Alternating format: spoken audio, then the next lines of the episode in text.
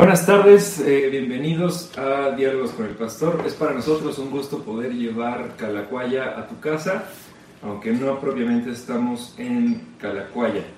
Y bueno, saludamos a Facebook, saludamos a YouTube y saludamos a Instagram. Esperamos que estén muy bien.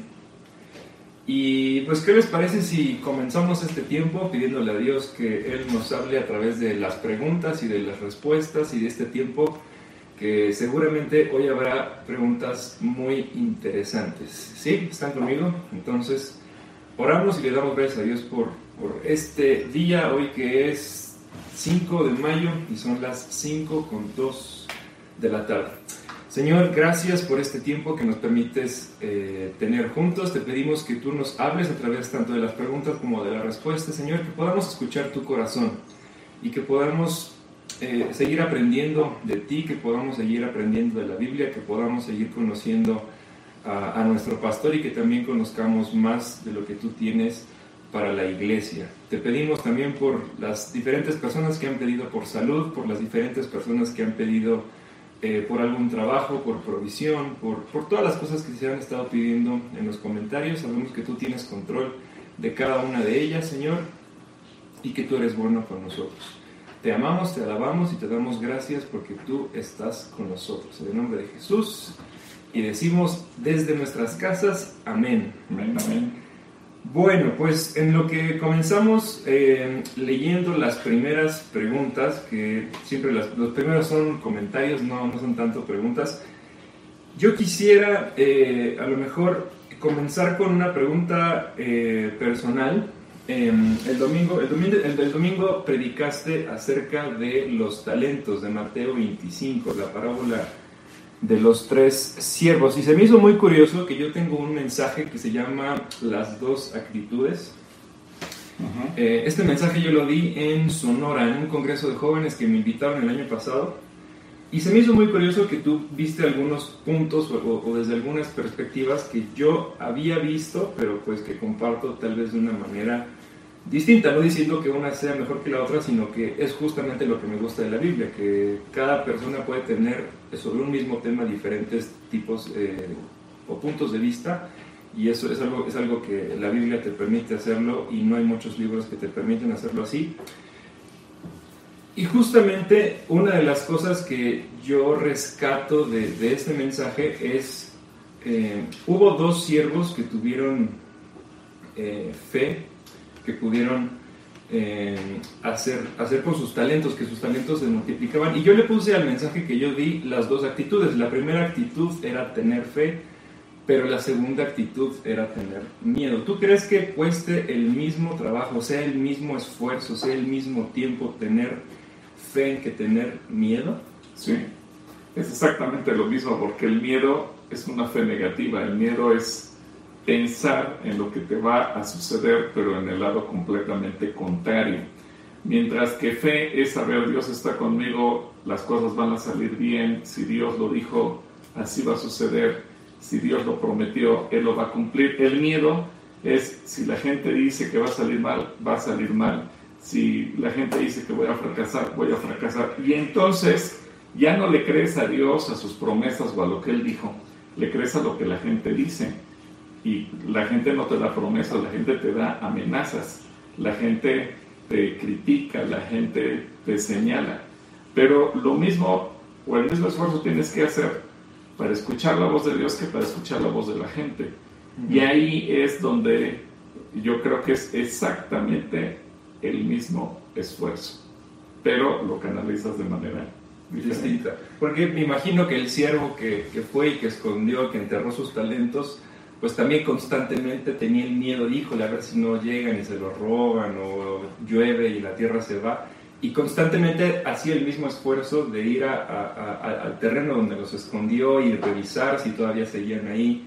Y pues al final se esforzó para lo mismo, para cuidar que estuvieran ocultos y mientras los otros estaban simplemente pues disfrutando de, de, sus talentos. Entonces es interesante. Y quiero aprovechar ahorita que citaste la predicación del domingo. En la mañana me llamó un amigo mío que yo cité en la predicación del domingo a la hora de las preguntas. ¿El de la administración? Sí, el de la administración. Entonces me dijo, oye, eh, él me dice, Gilberus, eh, fíjate que me quedó el saco por partida doble.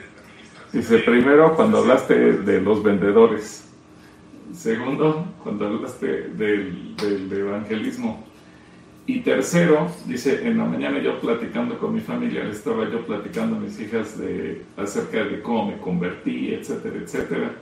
Y cuando comencé a servir y que tú me invitaste, etcétera, etcétera. Y, al final del mensaje, cuando pones ese ejemplo, dice que una de, de sus hijas le comentó, oye papá, no se está refiriendo a ti.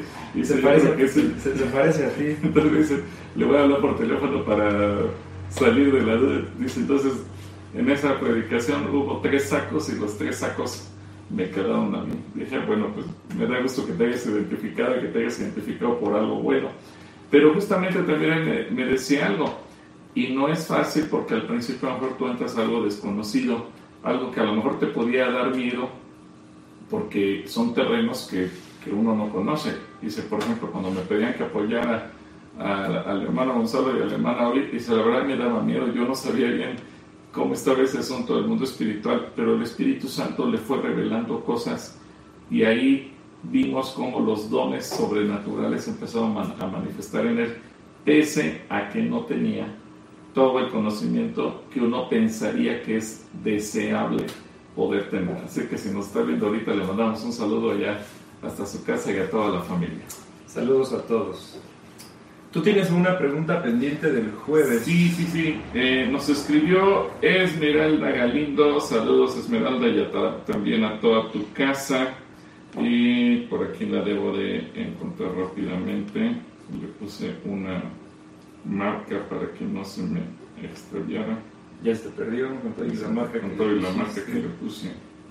A ver, por aquí la debemos de tener. Esmeralda, acá está. Nos escribió lo siguiente, es un comentario largo, dice, saludos, una pregunta, estaba estudiando el libro de Romanos capítulo 11 en el versículo 1, que dice que ha desechado Dios a su pueblo. Eh, dice Elías, porque estaban invocando a Baal, pero hay un remanente de siete mil que no habían doblado rodilla a Baal. Dios no ha desechado a Israel, como lo sabemos. Pablo pone este ejemplo de este remanente que Dios se reservó en los días de Elías en el primer libro de Reyes y vemos a Elías firme en contra de la maldad del rey Acab y de la terrible Jezabel. Eh, era el único que estaba firme en contra de la idolatría, pero en este capítulo dice que hay un remanente de 7000. Como dijeron que en México hay una maldición porque el presidente consultó, y no solo consultó, hizo un acto de entrega al país en público, no fue solo consulta, fue todo lo que le sigue. Así como Israel, Dios utilizó su tropiezo transgresión para cumplir su propósito soberano a los gentiles para que puedan conocer a su Mesías. Así estamos nosotros los que hemos creído en el Señor para predicar la palabra y no hay maldición. Sí, e, efectivamente eh, no hay maldición para nosotros en lo personal, pero aquí el punto es como nación, o sea, lo que nos ocurre como nación. Este es el punto muy importante. Eh, y recordemos que aunque Elías y siete mil más no doblaron rodilla delante de, Baal porque se mantuvieron firmes a Dios, eso no les exentó de pasar la sequía y ser ellos mismos víctimas de la sequía. Elías no tenía que comer y tuvo que ir con la viuda pobre y decirle, oye, hazme una torta de pan con la harina y, y el aceite que tienes. Pero Elías mismo no tenía. Los cuervos le llevaban de comer porque él no tenía para comer. Es decir, Elías fue libre de la maldición como persona, incluso Dios se lo lleva y, y nunca muere, pero eso no lo exentó de pasar, igual que el resto de los israelitas de ese tiempo, por la sequía y los otros siete mil también. Entonces, el hecho de que Dios nos libre a ti, a mí y a todos de cualquier maldición no nos exenta que si actualmente México fue entregado, pues cuántas cosas puedan ocurrir a la nación y posiblemente pasemos también por ello. Ese es el punto que tenemos que distinguir, porque cuántos cristianos ahorita están sin empleo, están pasando consecuencias negativas, están quebrando los negocios y a lo mejor les van a decir, bueno, ¿y yo qué? No, no, no es que les esté pasando a ellos solo en lo particular, es una situación que estamos viviendo como nación. Pero por eso es importante que oremos por nuestro país, que oremos por nuestras autoridades y desde luego que Dios nos va a librar de toda maldición en lo personal. Muy bien, pues saludos a Esmeralda Galindo en Hueco, Texas, que nos mandó su pregunta. Y ya están empezando a llegar algunas preguntas, eh, están llegando en Facebook y en YouTube. Vamos a irnos, de repente se juntan, paciencia, sí contestamos y leemos tus preguntas. Perfecto. pero bueno, la primera en YouTube dice, eh, qué gusto verlos. Otra pregunta, ¿por qué en Calacoaya ya no hay danzoras cuando está la alabanza? Ah, bueno, eso fue una decisión que nos costó trabajo, pero lo hicimos por el bien también de la misma congregación, porque a mí me gusta mucho observar a la congregación y muchas veces yo estoy orando por la gente mientras estamos en tiempo de alabanza y lo hago rápido, unos minutos para yo también regresar a tener mi tiempo de alabanza con el Señor. Pero, pues muchas veces las, las danzoras estaban danzando y estaban en sus movimientos y demás. Y a veces la gente estaba así, con, la boca abierta como espectadores de, un show, no, no siendo partícipes de la alabanza. Y entonces nos dimos cuenta que era un distractor. O sea, yo no tengo nada en contra de la danza, pero cuando hay un elemento que se vuelve un distractor, es mejor quitarlo. Eso mismo ocurre, por ejemplo, cuando tú estás haciendo una clase y a lo mejor tienes una ayuda visual. Bueno, la, la ayuda visual cumple su propósito, pero si la ayuda visual se convierte en un distractor y llega un momento en que la gente está más atenta a la ayuda visual que a la clase misma, mejor quítala, porque entonces te va a estorbar. Y lo mismo sucede con la alabanza. Si la gente en lugar de entregarse en adoración al Señor, en levantar las manos, en danzar ellos mismos o de postrarse, están admirando a las hermanas que están alabando, se echó a perder el propósito, ya no cumple su función. No sé qué le hacen para el Señor, sí, pero, pero tenemos que cuidar que la congregación esté participando en la alabanza y no esté distraído viendo un show y no participando de él. Muy bien. Bueno, em, por eso, por eso se quitaron las danzoras o doncellas. Y también nos pregunta eh, Cristóbal en, en, YouTube, un saludo a ti Cristóbal, ¿cómo puedo tener contacto con los hermanos que dan apoyo en adicciones? Y bueno, ellos tienen su... Al, rato, terminando esta transmisión, ellos comienzan su plática, ahí puedes escribirles y ellos te van a poner en contacto contigo. No sé si tú tienes alguna otra sí, mira, libre de adicciones, ahí están al frente Mario y Rosy Arronte, hay un equipo de servidores eh, y ellos, tanto los martes como los viernes a las 7 de la noche tienen una transmisión, ellos están dando pláticas al respecto y tú puedes eh, con todo gusto y con toda confianza ponerte en contacto, escribirles, llamarles y ya sea que quieras canalizar a alguien, buscar a alguien, lo puedes hacer con mucho gusto. Asaf Martínez en, en, Instagram nos pregunta si, si tú estás de acuerdo con la iniciativa de que los ministros de culto público puedan ser eh, representantes populares. Pues ese es un tema, primero un saludo para mi querido Asaf, eh, de, de, mucho cariño decimos que es mi particular allá en Calacuaya, porque siempre está muy atento y es muy servicial. Y este es un tema polémico y yo creo que viéndolo desde el punto de vista de derechos, pues tendría todo el mundo que tener exactamente los mismos derechos. Es decir, cuando hablamos, y este es uno de los puntos que a veces utilizamos como ejemplo de discriminación, porque a veces se habla de que la discriminación, la discriminación, la discriminación, sí, pero hay cosas en las que la ley discrimina puede ser que yo tenga una convicción, yo no cambiaría mi llamado de servir al Señor eh, como pastor dentro de la iglesia para irme a ocupar un puesto de elección popular, yo, Gilberto Rocha. Pero sé que muchos amigos míos sí lo podrían hacer. O lo han hecho. O lo han hecho. Y, también respeto a mis amigos que están en, en algún cargo público y ese es su llamado y ellos nunca van a estar trabajando como pastores dentro de una iglesia. pero también ha pasado que políticos se convierten después en pastores. Exacto, pero eso es una decisión personal. Ahora, hablando estrictamente de derecho, de derecho, y, y ahorita está tan de moda los derechos humanos y la no discriminación, sí, para ser parejos y hablar de que no hay discriminación contra nada ni contra nadie, tendría que ser exactamente la misma oportunidad y ya será decisión de cada quien si lo hace o no lo hace. Muy bien, buena pregunta, Saf. Muy bien. Eh, bueno, nos llegaron dos preguntas referentes al Espíritu Santo. Una llegó aquí en, Facebook y otra llegó acá en Instagram. Voy a leer las dos para darle una respuesta a ambas. Edrey nos pregunta, eh, cuando Dios dijo que no contenderá su espíritu con el hombre, ¿significa que el Espíritu Santo no va a estar peleando con el hombre? Y en, Facebook nos llegó la pregunta que dice, no eh, eh, Eli se roga, saludos a Eli, nos dice, no entiendo muy bien cuál es la ofensa imperdonable al Espíritu Santo. ¿Me pueden explicar, por favor?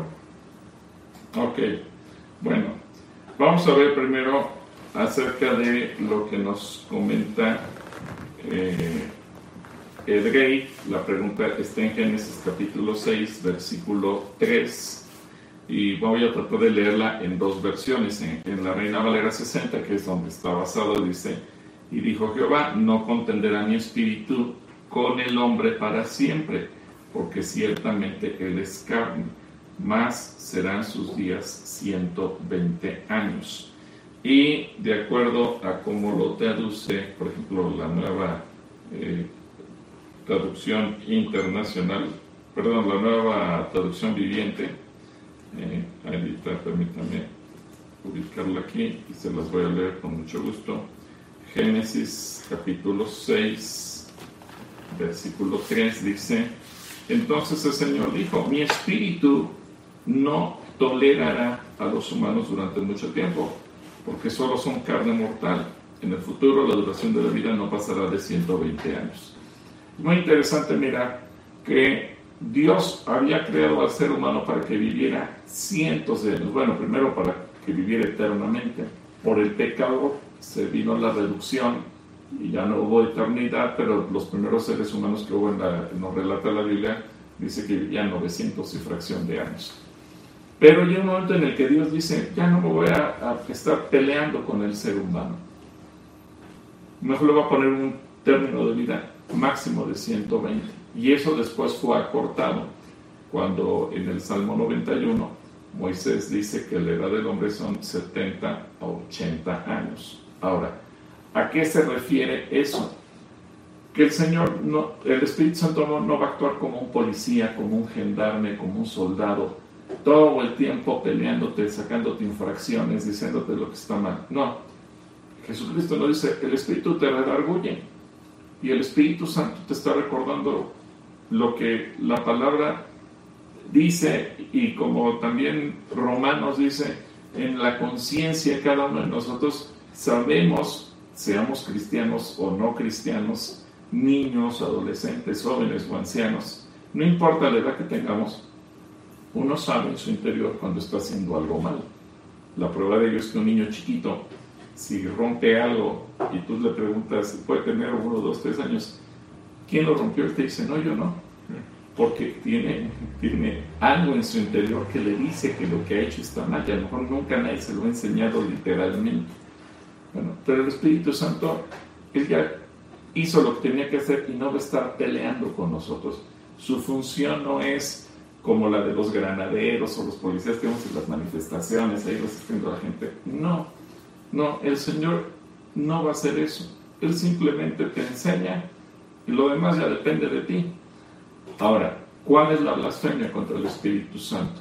Esa es una pregunta bastante interesante porque muchas veces se podría pensar un insulto hablar mal del Espíritu, pero aquí volvemos al punto que muchas veces hemos hablado.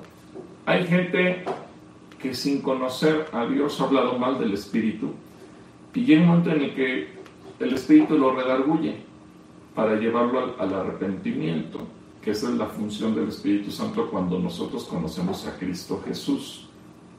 el Padre nos perdona, Cristo Jesús pagó el precio de nuestros pecados con su muerte, pero el Espíritu Santo es el que pone en nuestro ser interior el deseo de arrepentimiento.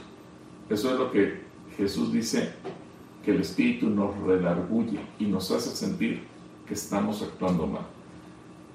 Y, hay gente que a lo mejor en algún momento actuó en contra del Espíritu, pero, pero de repente se siente mal, se siente arrepentido. Yo no lo voy a condenar, eh, sino como un día tú hablaste mal del Espíritu, pues ya estás descalificado, ya no tienes perdón. No, porque esa decisión yo no la voy a tomar. Y si el Espíritu está poniéndole en el corazón, le está redarguyendo para que se arrepienta, ¿yo quién soy para estorbarlo? Que se acerque. Al final de cuentas, Dios es misericordioso. Problema es cuando la gente ya no tiene esa oportunidad. Una calatrivia eh, de hace como dos o tres domingos que Herodes quería ver a Jesús hacer un milagro. Por ejemplo, él, Herodes, la Biblia no registra que haya hablado estrictamente contra el Espíritu Santo, pero sí en contra de Dios, porque su actitud hacia Juan el Bautista y demás, ojo, no fue directo contra el Espíritu, pero indirectamente sí, al mandar matar a Juan el Bautista. Y cuando tuvo a Jesús cara a cara, y quiero que dimensionen esto, aunque hubo multitudes de miles que siguieron a Jesús, pocos tuvieron el privilegio en la historia del planeta Tierra, desde que se creó hasta que el Señor venga, de tener a Jesús cara a cara como estamos tú y yo, a menos de un metro de distancia.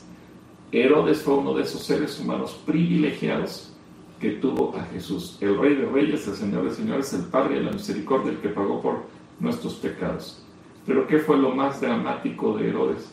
Que ni siquiera Jesús le dio la oportunidad del arrepentimiento. Ese es un ejemplo de no fue una ofensa directa contra el Espíritu porque Herodes nunca profirió palabra contra el Espíritu. Sin embargo, Jesús no le dio la oportunidad del arrepentimiento. No sé si queda claro, pero no tiene que ser algo directo en contra del Espíritu. Pero ahí vemos cuando Jesús le niega a alguien la oportunidad de arrepentirse. Wow. Em, bueno, seguimos con las preguntas. Eh, Felipe Landero nos pregunta, em, espero, espero, con, espero hacer corta tu pregunta y es, necesita administración, pero necesita comunicarse con alguien si, y, quiere saber si pueden ayudarle de algún modo a Felipe para tener administración en, en Facebook. En Facebook. Mira Felipe, si tú nos mandas tus datos, alguien te va a llamar lo puedes mandar por mensaje directo. Aquí sí, sí, sí, no hay problema. Y alguien del centro cristiano, ya sea del equipo pastoral o del equipo de administración, con mucho gusto te atendemos y te llamamos y te damos seguimiento. Bueno, y Samantha, igual en Facebook, ahorita vamos, porque ya tengo una pregunta pendiente en, en Instagram y creo que también en YouTube, pero ahorita vamos con calma. Samantha eh, dice, bendiciones pastor, viendo la, la, la prédica del domingo, que por cierto me dejó mucha enseñanza, ¿me podría dar su opinión sobre los temperamentos? ¿Nacemos con ellos y eso es parte de nuestro talento, el temperamento? Bueno, el temperamento yo creo que no es parte del talento, es simplemente una característica del ser humano, algo que tenemos y que tenemos que aprender a dominar, a controlar, porque todo lo que es nuestra característica interna puede ser bueno o malo según el enfoque que le demos y el uso que le demos. A lo mejor tú, eres de un temperamento de esos que se consideran flemáticos, pero si hay un momento en que tienes que tomar una acción, una decisión y no haces nada, pues se puede convertir en algo malo. A lo mejor tú dices, yo soy colérico y en un momento tú mueves gente y te vuelves un líder y activas y, y trabajas y tomas decisiones y buscas emprender, etc. Entonces es bueno. Pero si ese mismo temperamento te lleva a, explotar en contra de los demás y, a ser destructivo, bueno, pues ya se volvió algo malo. Entonces, eh, no hay, ni carácter, ni temperamento bueno ni malo. Eso es parte de nuestras características. ¿Cómo lo uses? Bueno, eso ya depende de cada quien. Por ejemplo, eh, a lo mejor el, ejemplo puede ser muy burdo, pero creo que nos puede ayudar. ¿A ti te gustan los autos de color negro? Sí, sí me gustan. Una ventaja, son muy elegantes, se ven muy elegantes. Pero son sucios, ¿no? Pero son sucios. Y cuando hace calor, hace un calor terrible, porque el negro absorbe ese calor. Ahora, uno diría, ¿es bueno o es malo? Bueno, pues depende, ¿no? Si, si te gusta la elegancia, pues un carro negro se ve bonito siempre, pero tendrá sus desventajas. Ahora dime, cualquier otro color va a tener exactamente lo mismo. Así es lo que somos nosotros. Muy bien, bueno, eh, en Instagram está Erika2900 que pregunta, hola, ¿me podrían explicar Mateo 24, 22 de los tiempos, por favor? Mateo 24, Mateo 24 22. Vamos a Mateo 24, 22 para ver y leerlo y a ver de qué. 24, 22. Ok. Bueno, este es un versículo muy interesante porque eh, muchos creen que la iglesia va a ser librada del sufrimiento final por el hecho de ser la iglesia, por el hecho de ser creyentes. Ahora hay que aclarar una cosa, una cosa es el deseo, o sea, ¿a quién le gusta sufrir? A nadie, pero otra cosa es lo que Jesucristo dice. Dice, y si aquellos días no fuesen acortados, nadie sería salvo, mas por causa de los escogidos aquellos días serán acortados. Eh, y, la nueva traducción viviente dice, de hecho, a menos que se acorte ese tiempo de calamidad, ni una sola persona sobrevivirá, pero se acortará por el bien de los elegidos de Dios. Pues creo que el versículo se explica por sí mismo. Es decir, cuando venga el tiempo del sufrimiento final, será tal que hasta los mismos cristianos estaremos en riesgo. ¿Y, qué grado de sufrimiento será? No sé. Dice que no. Eso, ese sufrimiento final será tal que nunca antes en la historia ha habido tanto sufrimiento. Eso, cuando uno ha estudiado la historia y lo que ha pasado a lo largo de tantos siglos, pues nos deja pensar, híjoles, si todo lo que ha pasado no se compara a lo que vendrá un día, pues yo no me puedo imaginar, no me entra en la cabeza qué clase de sufrimiento habrá.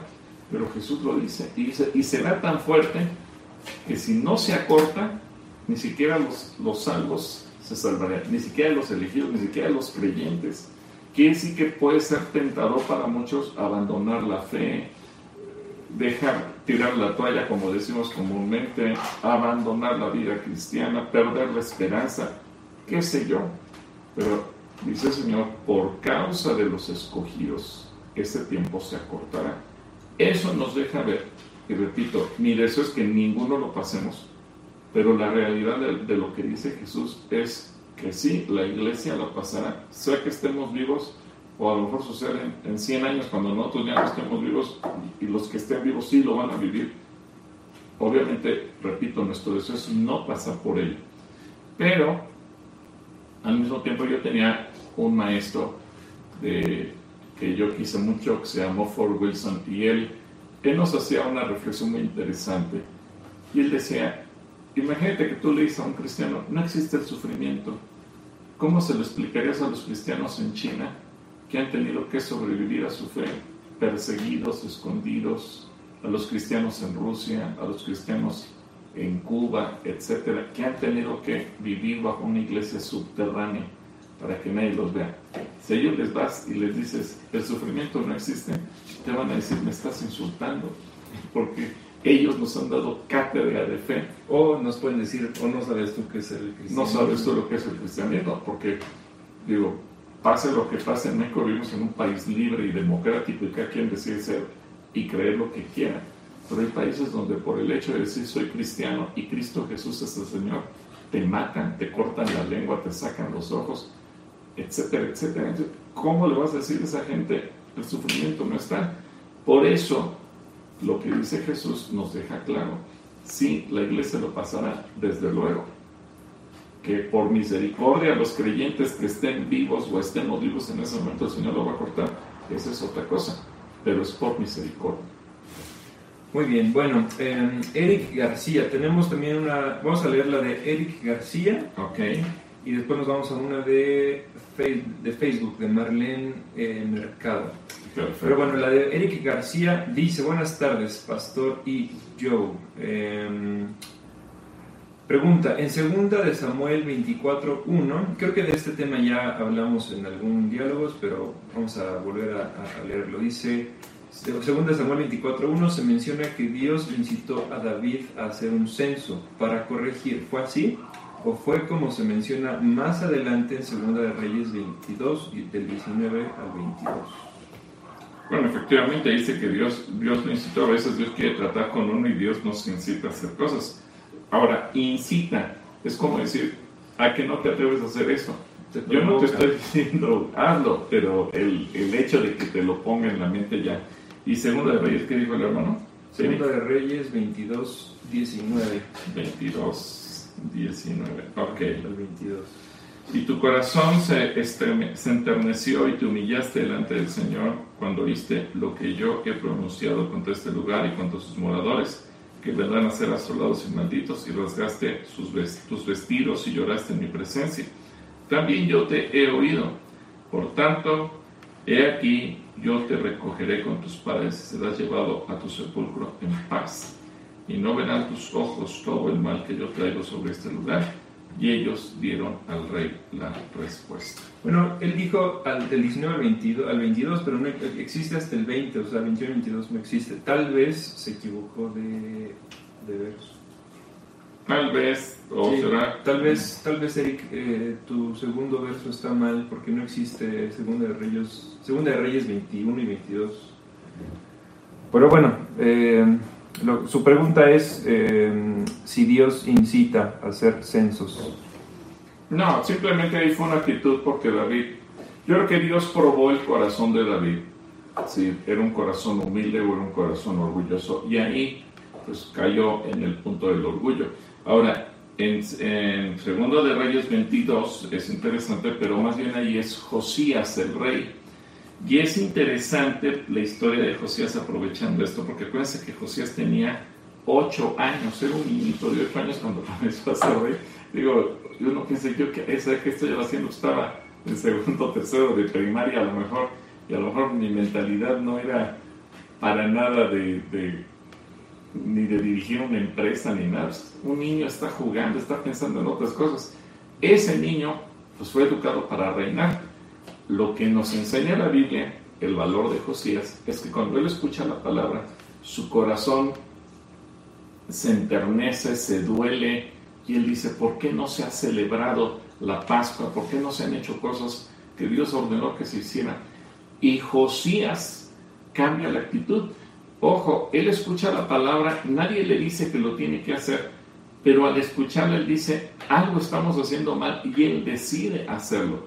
De hecho, si te acuerdas, fue una pregunta de la Calateria allá en, en la, en Convoca, eh, si David había celebrado la Pascua o no.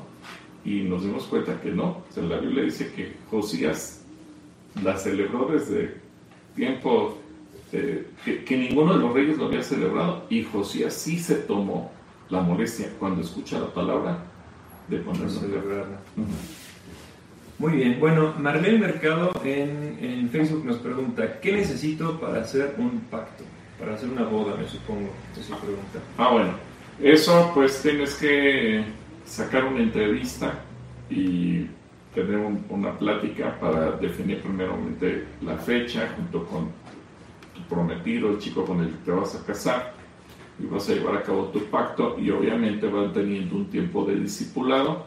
Eh, el discipulado lo puede ofrecer varias parejas, de hecho hay un equipo de alrededor de 10 matrimonios en el centro cristiano que de acuerdo al- a la disponibilidad, horarios, días, etcétera, etcétera, hacen el discipulado.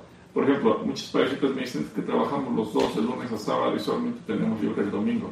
Perfecto, yo particularmente no puedo atender a nadie los domingos por razones obvias, pero siempre hay matrimonios que se nos ayudan el domingo. Hay unos que me dicen solamente puedo tan bien la noche. Siempre hay matrimonios que nos pueden ayudar para que el horario no sea un impedimento y podamos atender a cada quien como se merece. Muy bien. Bueno, en YouTube, saludos en YouTube, nos preguntan, hay dos preguntas que hablan casi de lo mismo y de estas llegan siempre un chorro de preguntas. Ame Gutiérrez nos dice, quisiera saber si lo que está sucediendo o pasando son principios de dolores. Y Isela Lemus nos dice, una amiga cristiana ayer me comentó de una nueva religión llamada Comité para la Fraternidad Humana. Muy alarmada me dice que es una señal de los últimos tiempos. ¿Usted qué, opina al respecto? Los últimos tiempos. Bueno, los últimos tiempos yo creo que, yo no sé si, si abarque varias décadas o varios siglos, porque muchos han pensado que los últimos tiempos se han desencadenado desde hace varios siglos. Eh, se puede considerar incluso que hace 72 años que el pueblo de Israel regresa a su tierra, pues ya es parte de las profecías finales. Se puede considerar la lluvia tardía, y ojo, porque a veces solamente nos fijamos en lo malo, pero no en lo bueno. La lluvia tardía, que es cuando el Espíritu Santo de repente trajo una frescura a la iglesia. Pero, pues ahorita estamos casi celebrando 500 años de la reforma. Y, que también estamos en los últimos tiempos, ¿no? Y cuando vino la reforma habían pasado, pues a su vez, 1500 años desde que el Espíritu Santo había venido. Y hace 1500 años muchos dijeron, ah, pues ya la, lluvia tardía ya viene. Y en la década de los 60 y principios de los 70 del, del 1900, o sea, hace 50 y pico de años, vino otra lluvia de parte del Espíritu Santo. Y entonces, pues, muchas veces podemos pensar que son últimos tiempos, y, pero si también lo vemos de lo negativo, yo estoy seguro que la iglesia, y, no, no, me creas a mí, ve los registros. Cuando vino la Primera Guerra Mundial, los profetas dijeron, se acabó, ya fueron los últimos tiempos y no pasó nada. Vino la Segunda Guerra Mundial, pues el anticristo ya tenía nombre y apellido, por Hitler y pasó y no sucedió nada. Y luego dijeron que Mikhail Gorbachev, y luego que Mao Zedong, y luego que este, y luego que aquel, y luego que Kissinger. Pues muchos de ellos ya se murieron y no fueron ni el anticristo, ni la bestia, ni fue los últimos tiempos. Ahora, nuevas religiones, Isela, pues nuevas religiones, te aseguro que aparecen diario. Sí, todos los días. Yo una vez tuve una junta en la Secretaría de Gobernación y el subsecretario en ese momento de Asuntos Religiosos nos platicaba de unas religiones tan extrañas y él nos decía, no era yo el único que estaba ahí, éramos varios pastores, y decía, pues yo conozco las iglesias cristianas históricas, es decir, las que conocemos como la, la religión católica o las iglesias evangélicas.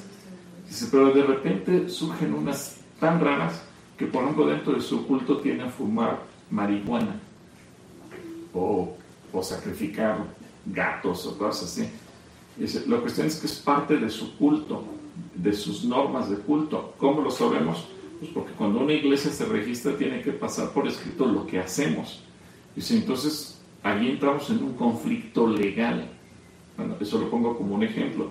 Pero no nos asombremos que diario van a aparecer, se van a inventar, van a surgir nuevas religiones.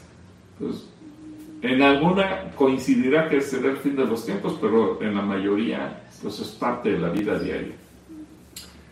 Muy bien, bueno, ahí está Aisela y a Ame Gutiérrez. Perdón, aprovechando los últimos tiempos, lo que platicábamos el domingo, tú y yo, cuando veníamos de regreso de Calacoya, eh, muchos profetas están poniendo los ojos en, por ejemplo, en Bélgica, cuando en Bruselas hace, pues creo que yo era adolescente, cuando hicieron una computadora del tamaño de no sé cuántos kilómetros que le llamaron la bestia por lo grande. Pero esa computadora ya desapareció. Pues ahora ya esa computadora no existe más. Ahora lo que hay en un teléfono inteligente que tú tienes en tu casa es más poderoso que aquella computadora. ¿Dónde, nos, está, nos estás viendo? ¿Dónde estás viendo? En la NASA, si tienes un día la oportunidad de visitar las instalaciones de la NASA en Houston, lo mismo. Y, y a lo mejor muchos han puesto los ojos que, y no quiero ofender a nadie que a lo mejor sea católico o lo que sea, pero algunos dicen que el Papa, que este, que aquel, que Donald Trump, que Kissinger, que, y gente que algunos ya se murieron, repito, pero a veces estamos viendo o buscando a quién, a quién le llamamos el anticristo. ¿A quién le ponemos nombre y apellido? Y yo no he visto, por ejemplo, alguien que diga China. No, no, no, la gran ramera tiene que salir de otro lado. Sí, pero ahorita que se habla de un dominio nuevo, pues quien tiene la sartén por el mango son los chinos. Y yo no sé cómo lo interpretarán muchos de los profetas, porque muchos han señalado y han apuntado sus rifles para todos lados diciendo con este y aquel y personajes que yo no quiero citar ahorita los han bautizado como la bestia, como el nuevo orden mundial, etcétera, etcétera.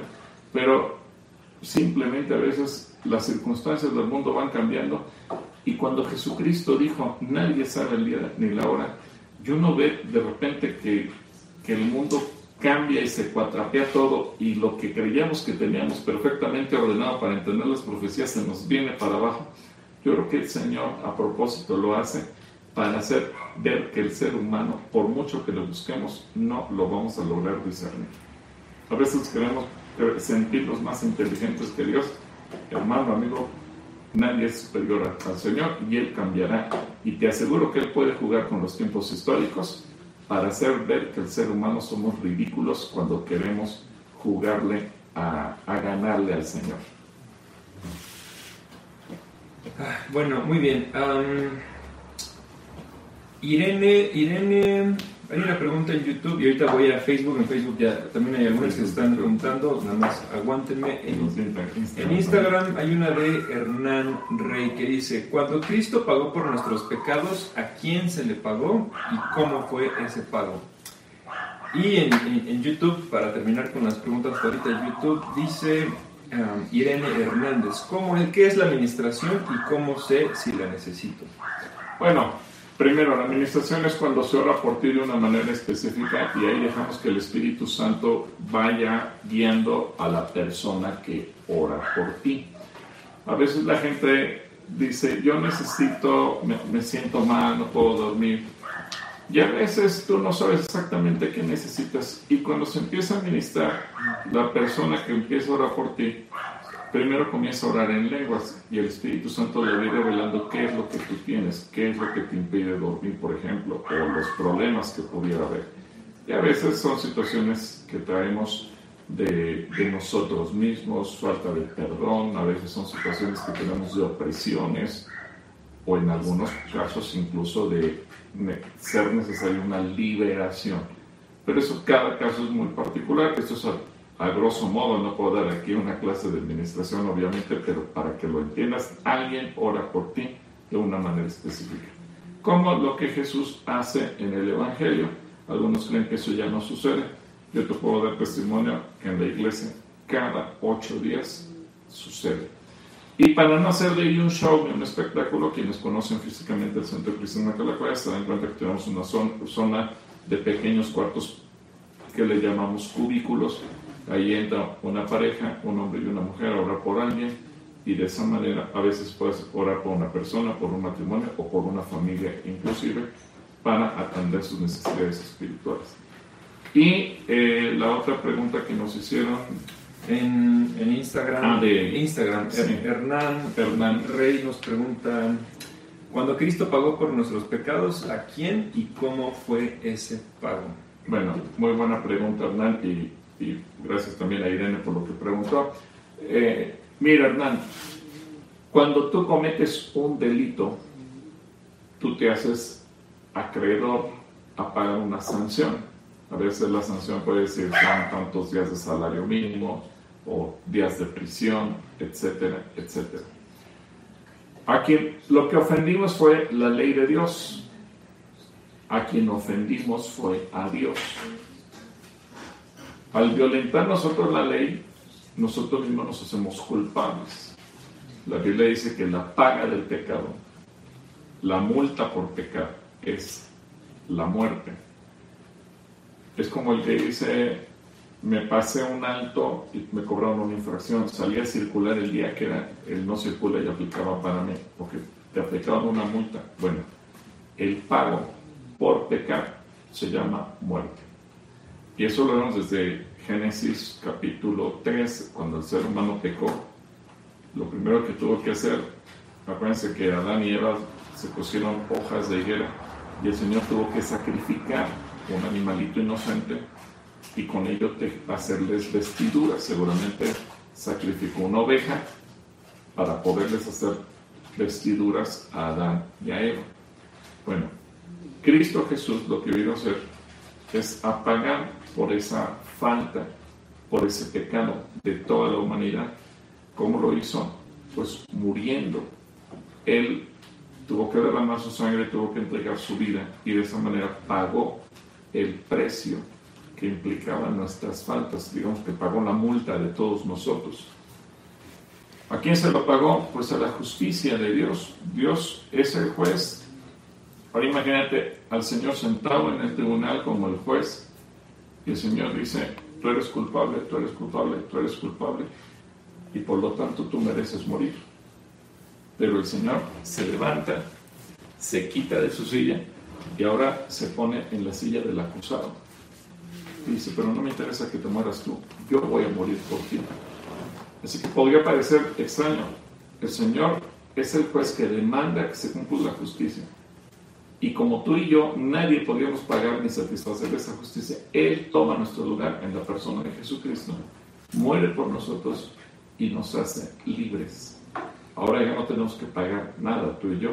Por eso es el arrepentimiento de nuestros pecados y la salvación que Él nos da. Espero haber sido claro y que te pueda eso ilustrar cómo el Señor pagó por nosotros. Bien, vamos por Facebook, que en Facebook ya se nos acumularon algunas preguntas y nos quedan 12 minutos. Um, ok, aquí hay una pregunta que dice, tengo unas preguntas. En realidad son dos. Y dice, ¿por qué, a Jesús, ¿por qué a Dios se le dice que es el león de Judá? ¿Y por qué al diablo se le compara igual como un león que dice que está como león viendo a quién devorar? Bueno, muy buena pregunta. El símbolo de Judá es justamente un león. Y esa pregunta que tú has hecho, vamos a ir desde la primera vez que aparece en el libro de Génesis capítulo 49, cuando eh, Jacob bendice a sus hijos, a los doce hijos que tuvo, de donde surgieron las doce tribus de Israel. Y en el versículo 8, y lo voy a leer para que lo puedas entender, esa es parte de la respuesta. Judá, te alabarán tus hermanos, tu mano en la cerviz de tus enemigos. Los hijos de tu padre se inclinarán a ti. Cachorro de león, Judá, de la presa subiste, hijo mío, se encorvó, se echó como león, así como león viejo. ¿Quién lo despertará? No será quitado, ojo, el cetro de Judá, ni legislador de entre sus pies, hasta que venga Silo, y a él se congregarán los pueblos. Y bueno, continúa diciendo el resto de la profecía.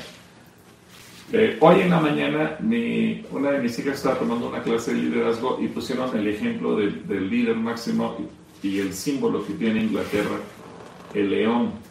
El león representa el rey, es el rey de la selva, es el rey de los animales.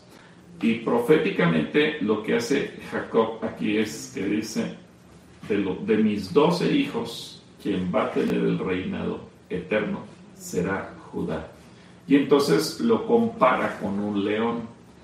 Y Jesucristo es descendiente de la tribu de Judá. Como Él es el rey de reyes y señor de señores, Él es el rey que, que además no solamente lo hace simbólicamente, recordemos que Jesucristo es hijo o descendiente directo del rey David por la línea paterna, aunque Él es hijo adoptado de José porque es, es engendrado por el Espíritu Santo, pero quien lo adopta es José. Y ojo, porque en la adopción Jesús tiene todos los derechos de hijo biológico. Entonces, vía su padre, él es descendiente de Judá. Pero biológicamente Jesús sí es hijo de María, porque el Espíritu lo, lo concibe en el interior del cuerpo de María. Y entonces María es descendiente directa de David. Eso lo vas a ver en la genealogía de Mateo y en la genealogía de Lucas los dos evangelios te presentan esas genealogías y te muestran que Jesús desciende de David como, entonces, por vía paterna, por vía materna, Jesús es descendiente de David, es descendiente al trono, si es que hubiera continuado esa genealogía. Y al, al ser parte de la tribu de Judá, Él es el rey de reyes y señor de señores. Ahora, ¿qué hace el diablo? ¿Qué ha hecho toda la vida el diablo? Imitar a Dios, tratar de hacer lo que Él hace.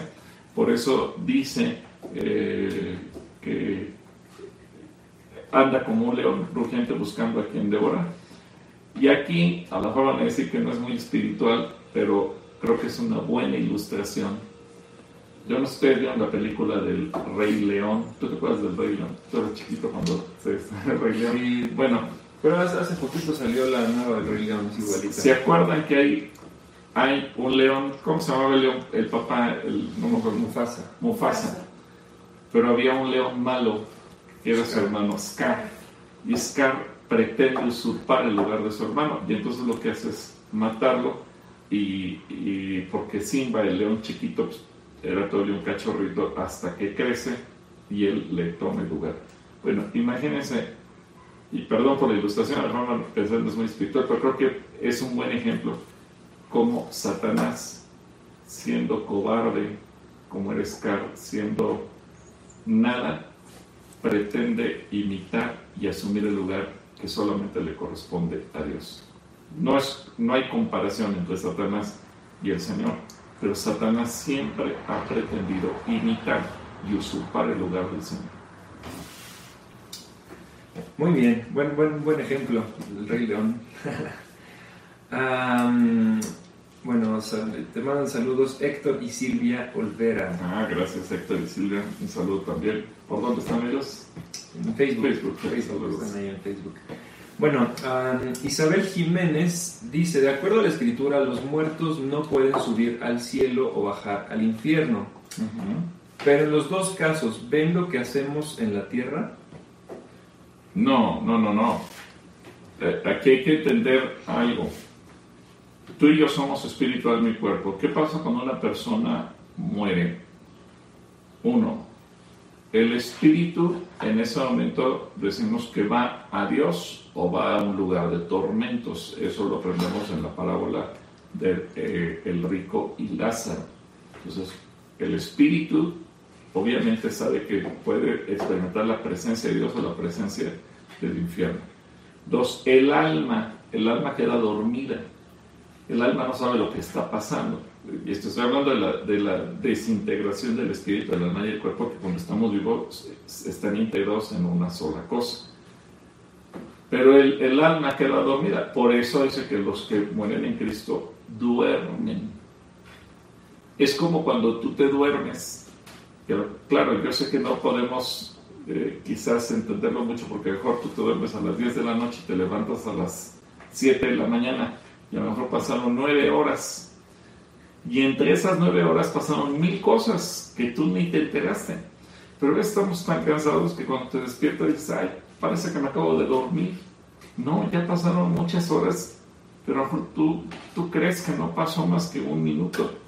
Bueno, cuando nosotros estemos con el Señor estaremos dormidos y, y no hay esencia de tiempo, no hay idea de nada porque se está literalmente dormido. ¿Y qué pasa con el cuerpo? Pues el cuerpo se desintegra. Bien, porque te enterraron y, polvo eres del polvo, volverás, o dice que los que hayan muerto en el agua, etcétera, etcétera, etcétera. No quiero hablar de cosas grotescas, pero, pero los cuerpos se desintegrarán y cuando venga la resurrección, pues se va a volver a integrar el espíritu, el alma y el cuerpo en uno solo. Entonces, esa es una idea eh, religiosa, católica, que ha hecho mucho daño y que la gente dice, pues es que desde el cielo me ven, y desde el cielo me cuide, y desde el cielo esto. Es una idea muy peligrosa hablando teológicamente. ¿Por qué? Porque los cristianos no podemos tener comunión con los muertos, no podemos platicar con ellos, no podemos consultarlos, no podemos hacer nada con ellos los amamos mucho cuando estuvieron vivos, los recordamos, vemos una fotografía a lo mejor lloramos, pero punto. No puedes platicar con los muertos, no puedes pensar, me están viendo desde el cielo. No. Por eso es importante entender qué pasa con el espíritu, qué pasa con el alma y qué pasa con el cuerpo. Punto. Ni tampoco pueden interceder por nosotros. ¿eh? Bueno, ok, están, se están juntando muchas preguntas, ya estamos a tres minutos de despedirnos. Eh, Rosy Jolly nos, nos vuelve a preguntar eh, cuál es el pecado que no se perdona en, YouTube. Eh, Rosy, si regresas tal vez unos 15 o 20 minutos a este mismo video, nos acaban de preguntar la misma pregunta y ahí está la respuesta. se, están acumulando muchas preguntas. tenemos para el jueves. Ya, sí, tenemos para, para hacer medio programa el jueves. Samantha Mora nos, nos hace una pregunta que de hecho todavía no entendemos muy bien cómo funciona, eh, pero ella nos pregunta, ¿cómo funciona el envío de estrellas? ¿Llegan a una cuenta de Calacuaya y funcionan como ofrendas? Es que no les no estoy cierta, no les entiende. Gracias. Bueno, pues es algo nuevo. Para los que no sepan, en Facebook acaban de habilitar una, una, opción donde tú puedes enviar estrellas y las estrellas las puedes comprar, las, las compras con dinero de verdad, te dan tus estrellas y las estrellas las mandas a, las páginas que a ti te gusten. A nosotros nos acaban de habilitar la opción el sábado o el domingo. Todavía no sabemos muy bien cómo funcionan, pero creemos, bueno, no sé tú qué tienes que decir acerca de las estrellas. Yo me puse a investigar eso porque sí nos llegó una notificación y dije, bueno, eso de qué se trata. Lo que sí yo miré era que eh, por cada estrella Facebook te paga al, o le paga a la página un centavo de dólar. ¿sí, no? Eh, sí nos pidieron nuestros datos y demás, porque fue algo que Facebook nos ofreció, dada la demanda de la página y, el público al que se está llegando en diferentes países del mundo. No fue algo que nosotros solicitamos, fue algo que Facebook nos dijo, ustedes entran en esta categoría, nos calificaron y bueno, qué padre pero sinceramente yo nunca he comprado una estrella. No, no sé, tengo que meterme también a investigar un poco más. Gracias, llegaron, llegaron 50 estrellas ahorita. bueno, una pregunta. Hay muchas, voy a, voy a sacar tal vez, bueno, nos estamos despidiendo también de Instagram. Instagram, que Dios les bendiga, muchas gracias. Instagram nos corta solitos, en, unos segundos tal vez se va a, terminar. ¿Te parece si hay muchas, hay, hay bastantes? Con, dos más, Instagram no nos da estrellas, pero nos corta a la hora. bueno, em, nos pregunta Yara Anduiza. Dicen... Hola, Juan Gilberto, soy Emiliano Rodríguez de 13 años y tengo una pregunta. ¿Por qué se dice que Esteban reemplazó a Judas si el que realmente lo reemplazó fue Matías, ya que Esteban era un diácono? Y nos pone de citas Hechos 1.21 y Hechos 6.5. A ver, a ver, a ver, pero bueno, gracias Esteban primero por conectarte con nosotros. Emiliano. Digo, Emiliano, perdóname. De 13 Emiliano de 13 años. No, no, pero a ver, eh, aquí hay una confusión en la manera en que tú lo entiendes, mi querido Emiliano. Cuando en Hechos 6.5 eligieron a Esteban, lo eligieron para que él cubriera el servicio de darle de comer a las viudas, vamos a decirlo, era el mesero, porque atendía las mesas, para que lo entendamos en, un lenguaje actual, él era un mesero. Matías fue elegido para sustituir a Judas, porque ellos pensaron, tenemos que seguir siendo doce, eh, Judas se ahorcó y nos falta uno. Y entonces revisan los requisitos y se dan cuenta que Matías los cubre y él entra dentro del grupo de los doce. Pero cuando eligen a Esteban, no lo eligen para cubrir el espacio de los doce o de uno de los doce, sino que lo eligen para un servicio completamente diferente. Espero ser claro contigo, Emiliano, y gracias por la pregunta. Ok, y la última pregunta que vamos a leer, hay muchas preguntas, pero la que voy, voy a leer ahorita la envía Gaby Álvarez. Y espero entender bien tu pregunta, Gaby. Eh, dice, disculpe, ¿qué uso se le debe dar a los diezmos? Pues supongo que pregunta, ¿qué debo de hacer con mi diezmo? Tal vez está así el texto nada más, pero no tiene así como una claridad. ¿Qué, qué uso se le debe dar a los diezmos? Bueno, el diezmo entendemos que es, es yo no se lo puedo dar a cualquier persona, el diezmo se lo tengo que entregar a la iglesia y donde tú te congregas. Y la iglesia, pues también hay normas en la Biblia.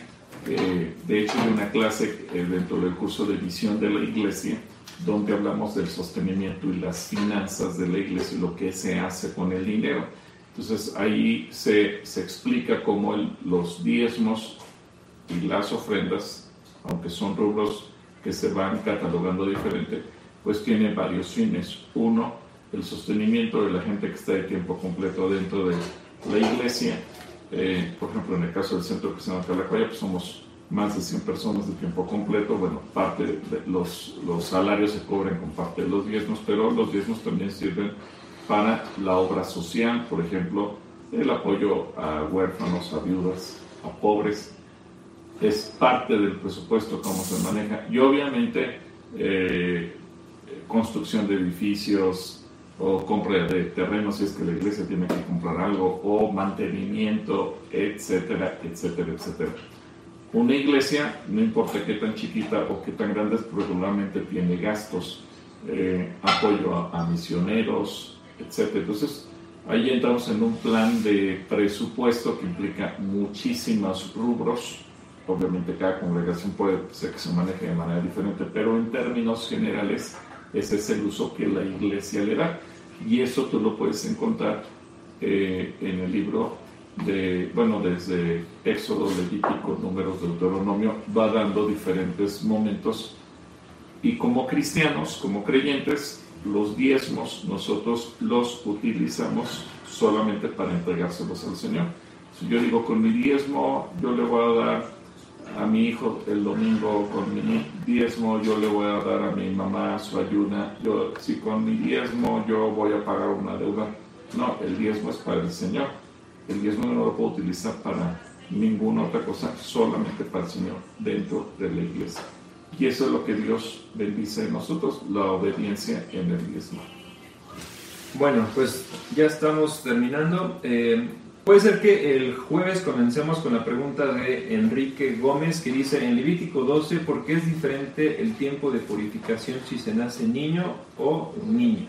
Bueno, pues, ¿te parece si comenzamos eh, con tu pregunta, Enrique? Como cuántas preguntas quedaron pendientes? Quedaron pendientes. A ver, vamos a contarlo. Para animarlos a que se conecten desde las 5 en puntito y entonces todo el mundo esté atento a sus preguntas y ya nos vamos. Mientras las cuento, puedes platicar un poquito de, de, Los esperamos el jueves en México, Ayuda en México.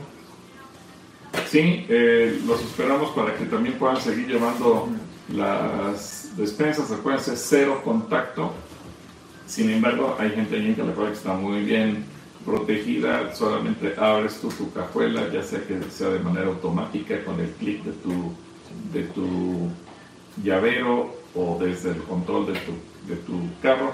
La idea es que no te bajes. Ahora, si tu cajuela hay que bajar y abrir y hacerlo con la llave, pues mejor deja la despensa en el asiento trasero para que nada más se abra la puerta, toman la despensa, oran por ti. La idea es cero contacto de ti hacia la gente y de la gente hacia ti. Se ora por ti y punto. Y esto nos está ayudando a llevar despensas a muchísima gente. También quiero agradecer mucho a, y no sé si decir su nombre, mejor hasta el jueves lo digo porque no quiero yo estropear el, plan, pero un, amigo nuestro, un congregante de la iglesia eh, y que está laborando en el municipio de Naucalpan, nos ofreció también una cantidad de despensas para gente y por eso fue la condición que se puso en las páginas de, Facebook. Solamente gente que pueda demostrar que vive en Naucalpan. Hubo gente que me dijo, y si vivo aquí y allá y en otros municipios, pues sí, la idea es apoyar a todos. Pero ahorita este apoyo llegó de parte del gobierno. Lo curioso es que dijeron, Calacoya, ayúdanos a seleccionar a la gente es un privilegio que nos tomen en cuenta nosotros para apoyar y seleccionar. Bueno, de hecho, es, esas despensas las van a entregar ellos directamente. Sí, sí, sí. Nosotros solamente estamos acercándoles a la gente. Es una responsabilidad. Y piden dirección porque van a entregarlas en puntos. No, no, no sé muy bien cuál sea la dinámica de la entrega, pero van a ser puntos cercanos a tu dirección para, para evitar también los lados, los lados y todo. Pero esa es la idea. Entonces, obviamente nosotros estamos trabajando en lo de México Ayuda a México para ayudar a todos, pero también es un privilegio y nos honra, yo quiero agradecerlo, de que nos tomen en cuenta como iglesia para proveer gente que necesita y ayudar a los demás. Muy bien, bueno, pues quedaron cinco pendientes en Facebook y quedaron tres pendientes en YouTube. ¿Qué te parece si oramos y ahorita que las autoridades dicen que estamos en los días del contagio más grande, gracias a Dios en que también la curva se ha ido aplanando, y vamos a orar por todos ellos y, por protección en tu casa, en tu familia, en todo lo que tú tengas que hacer. Pues Señor, siempre es un privilegio poder estar en contacto con nuestros hermanos y gracias por estas tecnologías. Y antes de despedirnos, yo quiero orar para que tu protección sea en cada casa, en cada vida, en cada familia. Dios, tú has de guardar en, prote en protección, en paz, en salud a cada familia. Y especialmente en estos días de contagio, también que nosotros podamos guardarnos, ser prudentes, etcétera, todas las medidas que tengamos que tomar y podamos también junto con ello, Dios, vivir y disfrutar lo que tú tienes para nosotros. Yo ruego, Dios, salud, bendición y paz en cada familia y seguimos levantando a todo el personal médico para que cada persona que necesita recibir de parte tuya, Dios, esa protección, especialmente a los médicos, enfermeras, camilleros que están tan cercanos a la gente en contagio, sean guardados, Dios.